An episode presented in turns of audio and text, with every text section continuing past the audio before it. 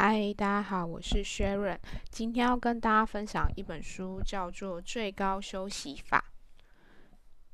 好，嗯，这本书其实我一开始在看的时候，想说这本书应该还好，就是不会有什么特别的感觉。但看一看之后，就还蛮喜欢这本书的。然后也让我蛮意外的，因为我自己哦，当初在看的时候想说，就是看完之后可能会没什么感觉，但没有，我在看的过程就是贴满满满的标签。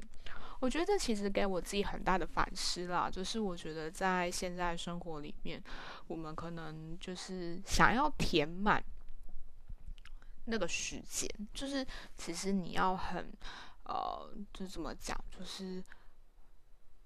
好好单纯的不做任何的事情跟自己相处，我觉得这件事情好像哦，对某些人来说是一种挑战。那我我其实，在讲这个，在讲我自己啦，因为我自己就觉得这是一个挑战。我有发现，有时候我哦，为了不想要去想一些事情，或者是因为我。我不知道大家有没有这样感觉，但我自己会是，就是当我可能在呃一些有压力，或者是说有一些议题发生的时候，我其实会想要逃避它，然后我是下意识逃，所以我可能就会在那个时候，我就会放个音乐啊，听直播啊，就是什么，就是我希望我的耳朵是有东西在听的，就是不是那种完全静下来的状态，呃。然后我就会选择说，哎，这时候就是要做一点家事啊，或者是说做家事的时候要听个东西或什么的，就没有一个时间是完全静下来，就完全都不做事，然后完全在那边放空或者是什么也不想的那种状况。我反而是怕，就是那种待那边，然后脑袋就突然蹦出了一个什么东西，然后是我无法招架的。这个恐惧我不知道是什么时候发生的，但有时候发现自己在有压力的时候，或者在有一些状态下的时候，就是我会更不想发生这个状态。可是很有趣的是，其实，在看这本书的时候，他就会告诉你，其实你反而在这个状态下，你更需要好好的休息，你更需要呃给自己一个五到十分钟的时间，稍微放下这些事情，让你自己可以好好的。呃，喘一口气，好好照顾你自己。那我自己就是在趁，因为我不知道听的人是谁啦。反正台湾现在就是在过年期间嘛，所以其实大家就在放长假的时候。那我自己就有发现，说我利用这段时间，就是睡到自然醒啊，然后呃一早起来就是按照自己的步调要做什么事情，然后也就是他后面有一些实作，那我就照他的实作，然后去。单纯的呼吸，然后单纯的去觉察自己身体的感觉，自己的脚碰到地板，自己的手碰大腿的感觉，这些东西就是，当然在这过程中，你还是会有不停、不停的会有一些想法出来，比如说工作啊、家里的事情啊，或是你自己的事情啊、你的未来规划、你新的一年要干嘛，巴拉巴拉巴拉，很多东西都可以跑出来。然后只要一想到，然后其实就好像在这里哦，就是你已经一想到这件事情，然后等你意识到，然后开始要抓它的时候，发现嗯，已经想了大概可能不知道到哪里去了，然后说哦没关系，我们就再来想一次，然后再来感觉自己的身体的状态，然后再来就是在呼吸之间去感觉到自己的呼吸，就是吸气吐气，然后就是按数数，就一二三四，然后只是。为这些呼吸，就是去标数字。那我在做完之后，其实没有什么特别的感觉。可是很奇妙的是，就是会觉得心里平静很多，然后也会觉得啊，这些事情也就是这样子啊，反正终究是要做的。对，就是我我觉得这是一个很奇妙的感受跟状态。然后它也会反映一件事情，就是。其实生活不是一个一直要往前奔跑，而是生活也像是一个需要有一些空隙的时候。而这些空隙的时候，有时候我们会，呃，比如说在手机呀，或者是说各这样各各式各样的事情，我们很容易把这些事情都塞满。但是，呃，它里面其实在提醒我们，我们有时候需要创造一些空隙的时间，让自己。呃，可以在这些空隙中喘一口气，可以好好的观察自己，可以好好的休息。对我觉得有时候我们会认为休息是追剧，或者是休息是跟朋友去喝下午茶，呃，休息是什么什么什么。而有些时候，其实他的这个里面提醒了我，其实有时候就算一天或者是一个时间，你安排了五分钟、十分钟，好好的关注在自己的身体，好好关注在自己的情绪，好好关注在自己的呼吸上。其实这就是一个很好的休息，因为你。在这一天繁忙的生活中，或者是在这一天你一直都在应付其他人，或者是应付生活上的需求，应付这些任务的时候，可能没有一个时间是好好给自己的，好好的观察到自己的生活、自己的身体、自己的呼吸、自己的状态、自己的情绪等等。那这本书呢？它是在过程中，我觉得它蛮实用的，因为它过程中其实是运用一个故事，就是一个研究生很忙碌于他的研究，很忙碌于呃他的状态，然后他又要为了生活压力什么的的一个故事。那呃，透过他跟呃一个教授的对话，去阐述这里面的一些内容。那里面有很简单或很明确的一些实际的方式。然后有图片，然后很简单的步骤，我觉得这本书还蛮实用的。就是如果对于你想要，哎，你觉得有时候自己身体很疲惫，或者是你想要学到，哎，什么样的方式可以休息？当然，我我不知道，我不知道你你你自己会不会需要这样的休息法，因为每一个人适合的东西不一样，有一些人可能需要的策略也不同。所以，呃，我只是分享对我而言，我觉得我蛮喜欢，或者是我很推荐这本书的原因。对，但我我自己个人觉得啦，就是这本书是蛮值得阅读，跟呃蛮值得运用在自己的生活中的。那像他就有分享说，其实呃有一个叫做动态冥想。呃，这我不知道大家有没有经验，但我自己来说啦，我还蛮喜欢就是步行冥想的。哦，但是但是我觉得我可能也没有到他说的那种步行冥想，因为他步行冥想是，你就是很注意自己的身体在走动的过程中每一个步伐、每一个动作，然后自己身体的感觉。而我自己的话说，我自己很喜欢步行，是因为我觉得在走路的过程中，其实我就会有时候想到什么事情，就会跟自己讲话，然后在那个对话的过程中。更了解我自己了，然后我更舒服了，而且因为我在走路的过程，我就不不不不好划手机嘛，或者是我就可以好好的静下心来观察这个世界。可是如果我们在骑摩托车、搭车或什么时候，其实我觉得那个手边，就是你在骑摩托车，你就需要赶快注意你要怎么走啊，要去哪边，要干嘛的。可是你走路的步调其实比骑摩托车的速度又更慢一些。所以你就会更细微的发现，哎，原来这条街上有哪些哪些的店家。然后坐车的时候，有时候我们会划手机或干嘛，其实你就不一定会注意到外面周遭的景色。而且我觉得那个感觉又是有一点距离的，因为你走路，你就是迎风而来的味道、气味、风的感觉，现在的温度、现在的声音。可是你隔了车窗，其实很多东西。都没有那么全然的会直接接触，当然喜欢跟不讲，其实也是很很很迅速的这样子。那像他就有说，嗯，其实集中在呃注意力这件事情上面，就是你有时候先需要让你的身体是一个基本的知识，基本知识有点就是我不知道大家有没有看过，就什么头头上感觉有一条虚线。往上延伸，那你就是在想象这过程中，其实你就会发现你的头，然后颈椎跟你的背部的那个，那叫什么？脊椎吗？颈椎跟脊椎就是会自然的呈现一个一条直线，但是是有一点小小的弧度，那你会不自觉的拉直。那在这个拉直的过程中，你在这样的呃动作，然后。坐就是，比如说你可能就是坐在椅子上，然后不要靠着椅背，然后手就放在你的大腿上，脚好好的放在地面上，平稳的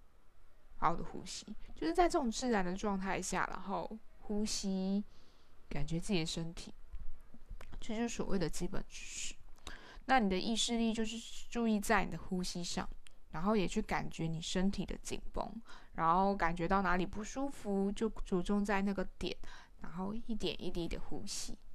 那你再慢慢的把注意力拓展到全身。吸气的时候，想象空气吹入对压力有所反应的身体部位，比如说你的肩膀啊、你的背部啊、你的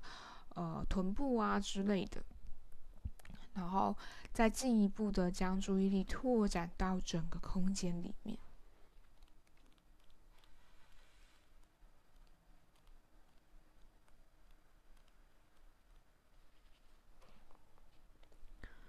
而为什么这样的方式是会有助于自己放松呢？我觉得它反映了一件很真实的事情，是因为我们其实时时刻刻我们的心思意念都在过去跟未来之间游荡，但我们很少在此时此刻。过去是指什么？可能我们想到啊，过去做了什么事情啊，然后之前做了什么事啊？诶，对于之前事情有什么样的想法？未来就是啊，我们新的一年规划是什么啊？啊，我新的一年我明天要干嘛？我等一下要做什么啊之类的。那我们就会发现说，其实我们很少很少在关心这个时刻。呃，有些人会开玩笑说，为什么谈恋爱这件事情是很令人愉悦、很开心，然后很容光焕发？大家有没有发现一件事情？其实谈恋爱很令人着迷的一件事，是因为，呃，我不知道大家经验啦，就是你知道在热恋的时候，其实你的专注力是完全专注在你跟对方相处的这个当下。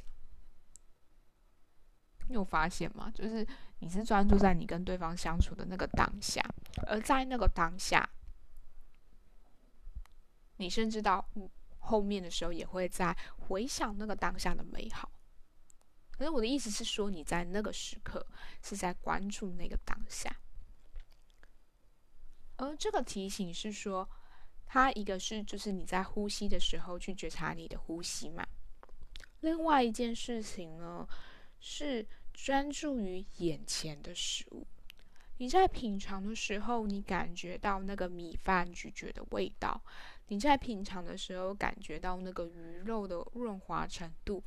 以及它咬下去的那个滋味。像他就描述说，他好好专注的吃这个贝狗，然后他，我就念它里面的内容，你就知道我们其实真的很很多时候，我们只是忽略了眼前这个食物。而在我眼前的也只是个普通的杯狗，在呈现浅褐色的光滑表面上，若仔细观察，还是可以看到一些凹凸不平的地方。用手拿起来闻一闻它的气味，这时我感觉到渴望的口中分泌出一些唾液。拿在手里的感觉如何呢？嗯，我不知道。把杯狗拿去放入口中，这时手臂的肌肉如何运作？对了，吃东西的时候都是用手把食物放入口中，这个动作再自然不过了。但我们平常甚至连这点都忘了。咬了一口 bagel，咬下的那块 bagel 是怎么在口中移动的？bagel 接触到口腔黏膜的感觉，唾液又在增加的感觉，当然也能感觉到味道。小麦、气死、洋葱，要比平常更留意到这些味道。最后将 bagel 吞下，通过喉咙时的感觉落入胃部的感觉。总之，要将意识导向所有的当下。但我的心思早就在过去与未来间游荡。为什么？为什么连专注于眼前的食物都做不到？没想到我是如此的无法控制自己的注意力，这对我来说真的是非常新鲜的一个发现。我们以为我们自己有专注于活在当下，但有时候透过一些认识，我们只是会发现，原来我们的心思意念一直都在逃离此时此刻，而也是因为我们的心思意念逃离此时此刻，我们才会感到如此痛苦。再来呢，他就在讲说，哎，我们用什么样的方式让自己的身体或者是大脑可以好好的休息？第一个，就寝跟起床的时间要固定。你去让身体去记住生理时钟的节奏。第二个，避免去摄取太多的咖啡因等刺激物质，因为你的交感神经一旦亢奋就会睡不着。第三个，先将脑袋一一写呃，对不起，先将烦恼一一写下、写下、写出来再上床，因为你的烦恼太多会让你的头脑无法休息。再来，早上起床要晒太阳，比较容易形成睡跟醒的节奏。再来做适度的运动。因为你有适度的疲劳，有助于睡眠。避免午睡过长，晚上睡眠的欲望会降低，节奏会乱掉。避免在睡前进食，食物的消化活动会妨碍睡眠。不要在床上看电视或手机，大脑会误以为这不是睡觉的地方。一旦醒来就下床，要让大脑记住床是睡觉的地方。维持一个属于自己的就寝仪式，大脑最爱习惯。将寝室建立成一个可放松的环境，让副交感神经占上风，以促进睡眠。所以，除了正念以外，其实最好的休息就是睡眠了。我们怎么样用这些方式让自己的睡眠品质更好，让我们自己更能够好好的睡觉，这是一件很重要的事情。再来就是他说，呃，一个是慈悲心，我们怎么样去培养内在，呃，有一个慈爱、对人爱与怜悯的方法，然后让自己的内心培养出正面情绪的感觉。他说，第一步是持续做十分钟的正面冥想，就是我刚刚说那些，就是你的脚放在地上啊，然后身体拉直。头顶上有个虚线，拉直身体，然后去好好的呼吸，感受自己的呼吸，感受身体的感觉。那再来就是在心中想象自己要怜悯的对象，并将注意力放在因此而产生的身体感觉跟情感变化。然后你再针对那个人去默念以下的句子：希望你能避开各种危险，平平安安；希望你幸福、安心、自在；希望你健康。我觉得讲怜悯的时候，好像会是一种呃高高在上啊，或者是什么之类的。可是我觉得刚在看文字的内容，有可能是翻译的关系啦，因为毕竟它是日本的书，然后翻译过来的。但我想讲的是那种，就是你在为对方祈福，你在为对方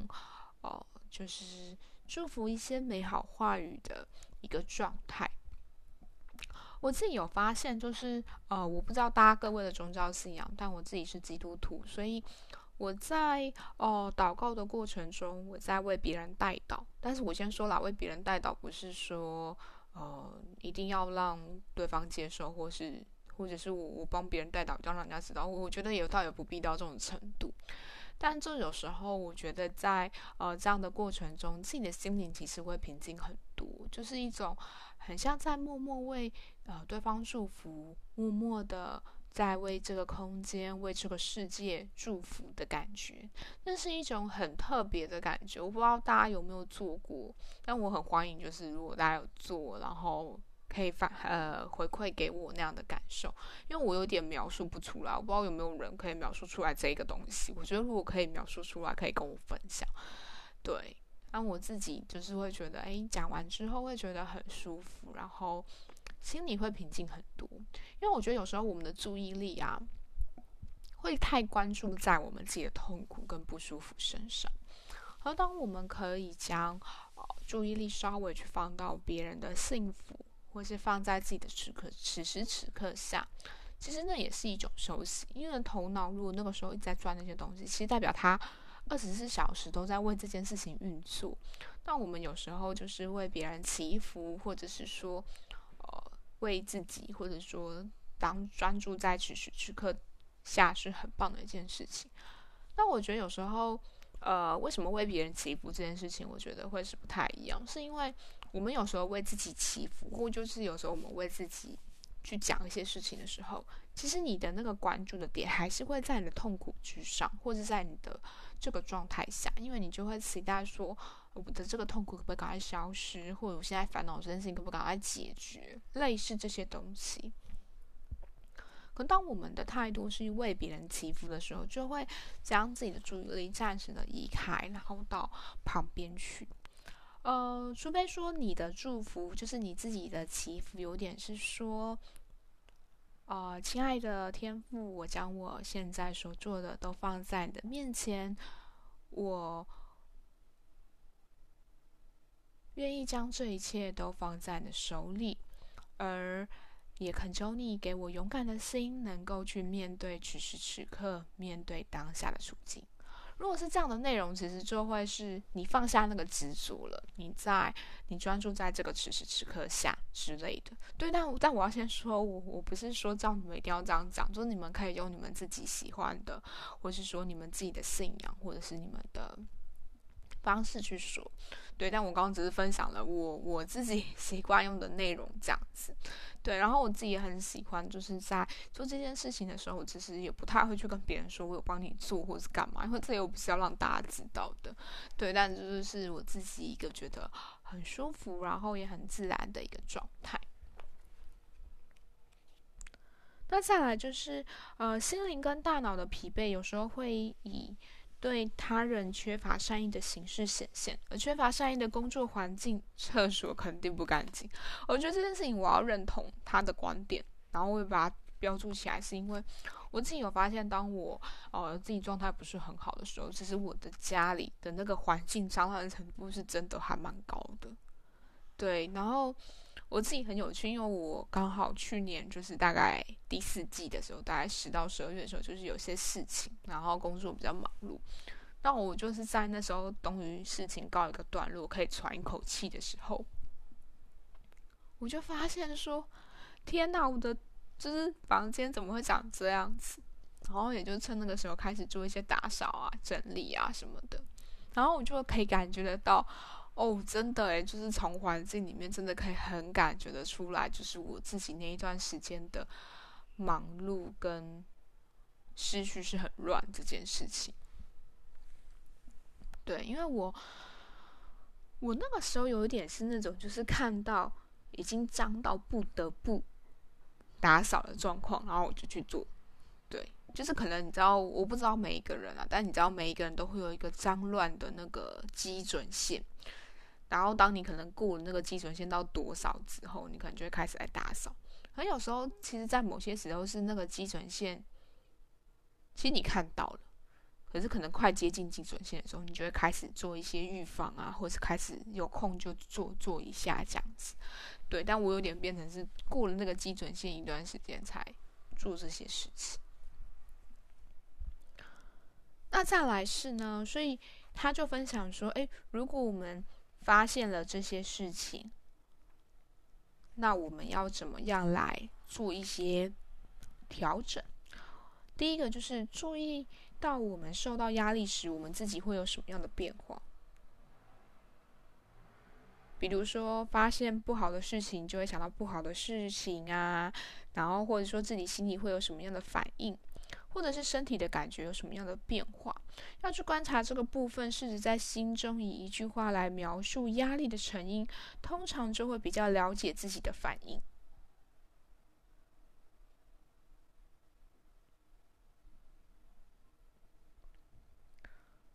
而在这个过程中，当你可以用一句话去把你的东西定义起来，就像我刚刚说，因为他是用就是一个研究生、一个教授的对话嘛，所以他就说。研究没进展，所以很焦虑。然后在发现已经定义出这个压力是什么的时候，你的下一步就可以将注意力去导向你的呼吸，你就会开始数一二三的方式去替你的呼吸贴标签，而呼吸就是把你换回当下的一个锚。那在这个朝向过去失败跟未来不安的意识逐渐集中在呼吸上的时候，你就会感觉到身体的紧绷一点一滴的松开了。最后一步就很关键了，是呼吸空间最关键的部分，就是你要将意识从呼吸扩展到全身，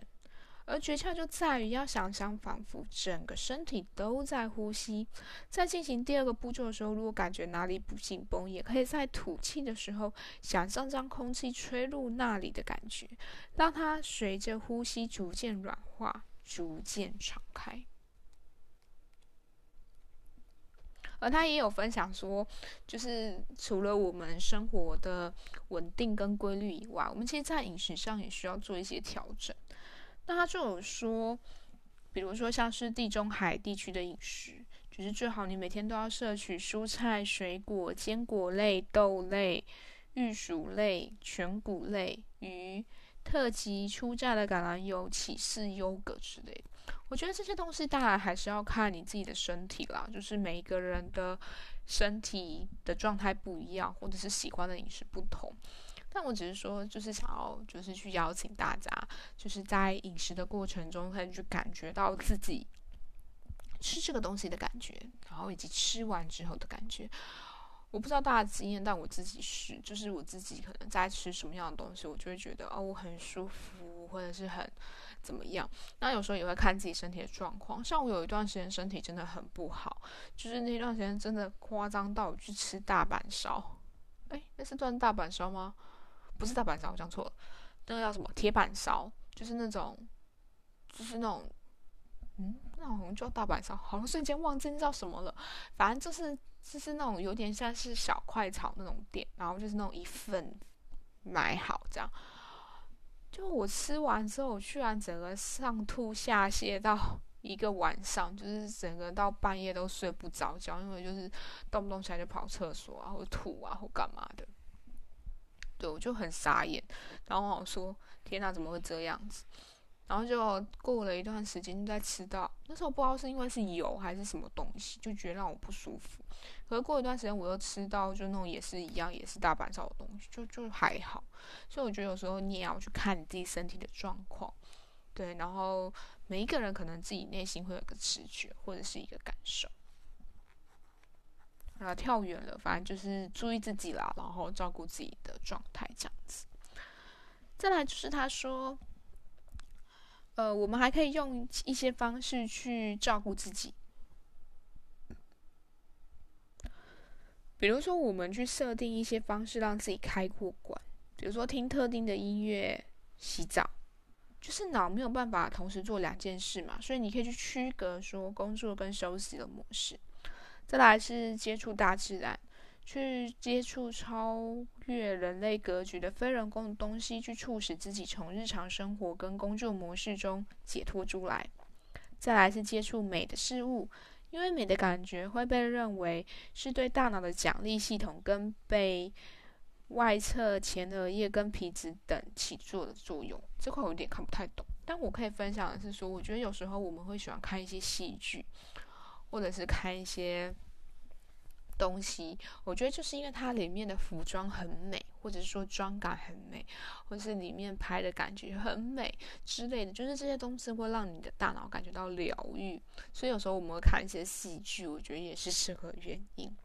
再来就是培养能让自己忘情投入的嗜好，因为你专注于喜欢的事物时，大脑的奖励系统就会受到刺激。再来就是回去故乡看看。因为成长的地方会让人平静，而平静正是焦虑的反面。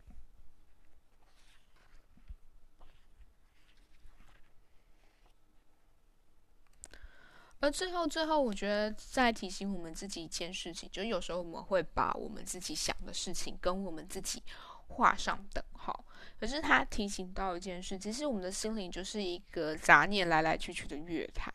那这这些声音、这些想法终究会离开，心只不过是一个想法来了又去的场数。所以重点在我们不要把在想事情的自己跟所想的事情画上等号。我们只不过是他的载体，但不代表我们是他。所以有时候他也会说，有时候我们在压力过大的时候，你会发现有些人会变得很愤怒。其实他会。提醒说，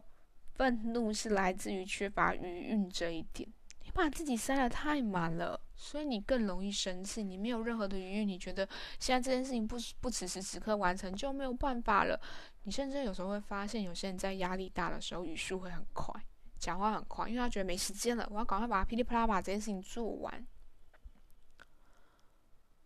然而，我们都要接受一件事情：世界就是如此啊！要能够原原本本的接受这一切。我觉得人有趣在这里，就是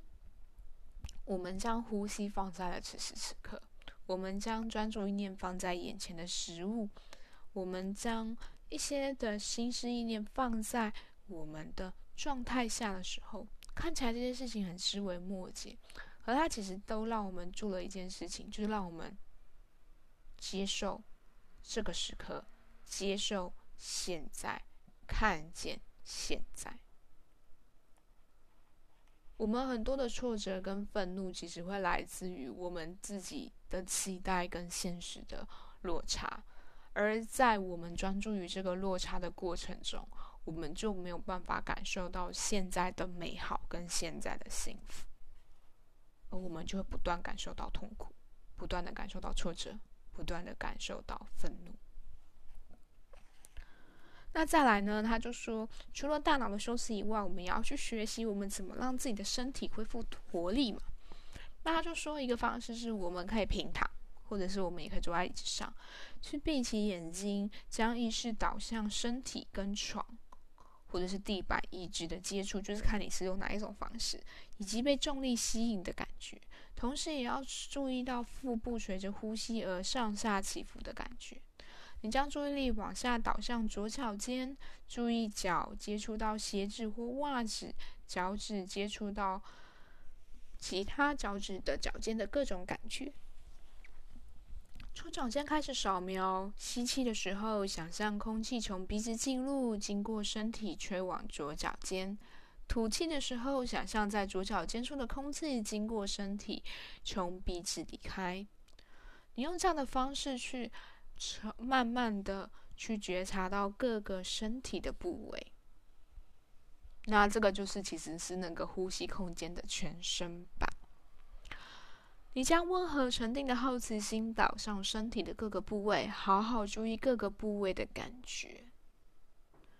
有时候你就会发现，说其实疼痛不是持续固定的，它是有起伏波动的。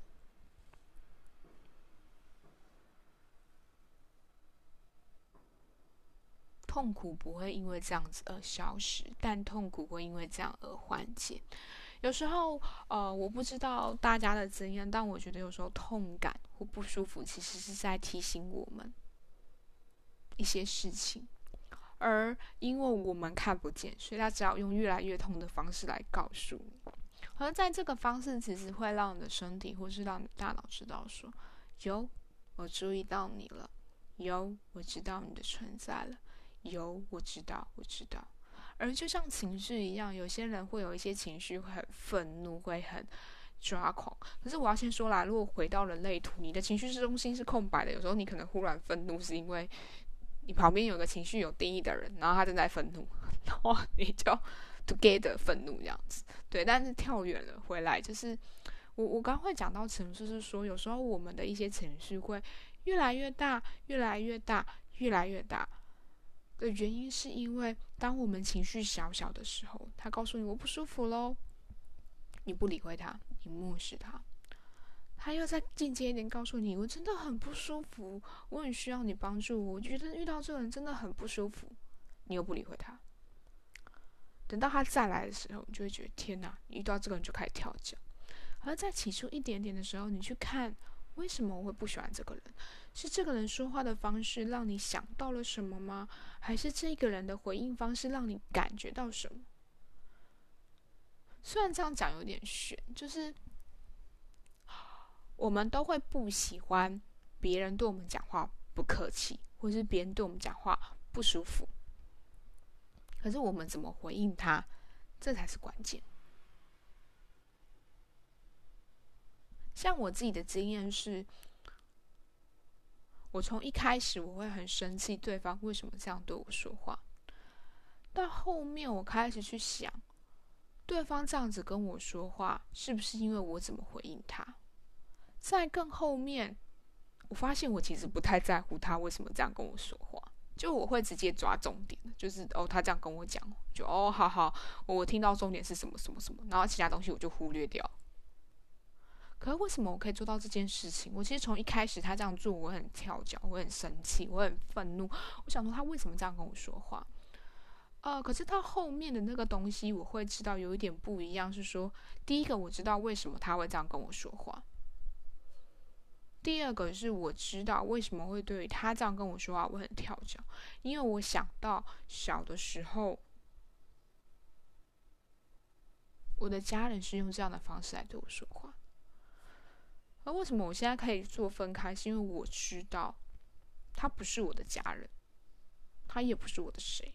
他决定他要这样跟我说话，他就要去承受他这样跟我说话的后果。那个后果不一定是很立即的哦，因为可能位置上的关系，或者是一些角色的关系。其实他对我这样讲话不会很很有什么，可是其实旁边的人就会反映说，他怎么可以这样跟你说话？那就是他是你需要去承担的后果，因为那会去影响别人对他的观感。但我自己的状态是，我也需要去承接这件事情，因为呃，我确实有在跟别人聊的过程中，他就会跟我说：“你自己一开始的回应啊，如果是我的话，我也会很生气呀。”我就哦，好吧，就是你知道，有时候有一些模式的生成，就像一个铜板、一个巴掌，或者是一个巴掌是拍不响的嘛。这同样道理就是。也是因为他一开始的反应，我一开始的回应，然后造就了现在这个模式。对，可我也发现哦，过往的时候，因为我会因为他很生气，我也跟着很生气，我们这样的回应方式就会越来越差。可是现在状况是，他很生气，然后我就回他哦，然后回完之后呢，就没事了，因为他也知道他讲的东西我接收到了，然后我会去做。对。当然不代表这个模式是尽人意啦，但 anyway 就是就是还行这样子。然后呃，反正就是周遭的人就是辛苦他们，因为他们就会听到就是这些东西，然后就有这些情绪跟这些感受。这样，忽然讲完之后，好像觉得生活在我们生活周遭的人是蛮辛苦的，真的很感谢他们的陪伴。好了，话题扯远了。最后面他就说，其实我们每天要做的一件事情是，我们可以出外晒太阳。就如果你刚好今天天气 OK，就算是阴天但有阳光，就还是出去晒一晒。然后再来是接触森林、大自然等自然的环境。你要像初次见面般的怀抱好奇心。再来就是泡个舒服的热水澡，然后做个伸展的或瑜伽等级较缓和的运动。再来再来就是不要碰数位设计。就是装置，比如说手机啊、电脑，尤其是不要去上社群网体。对，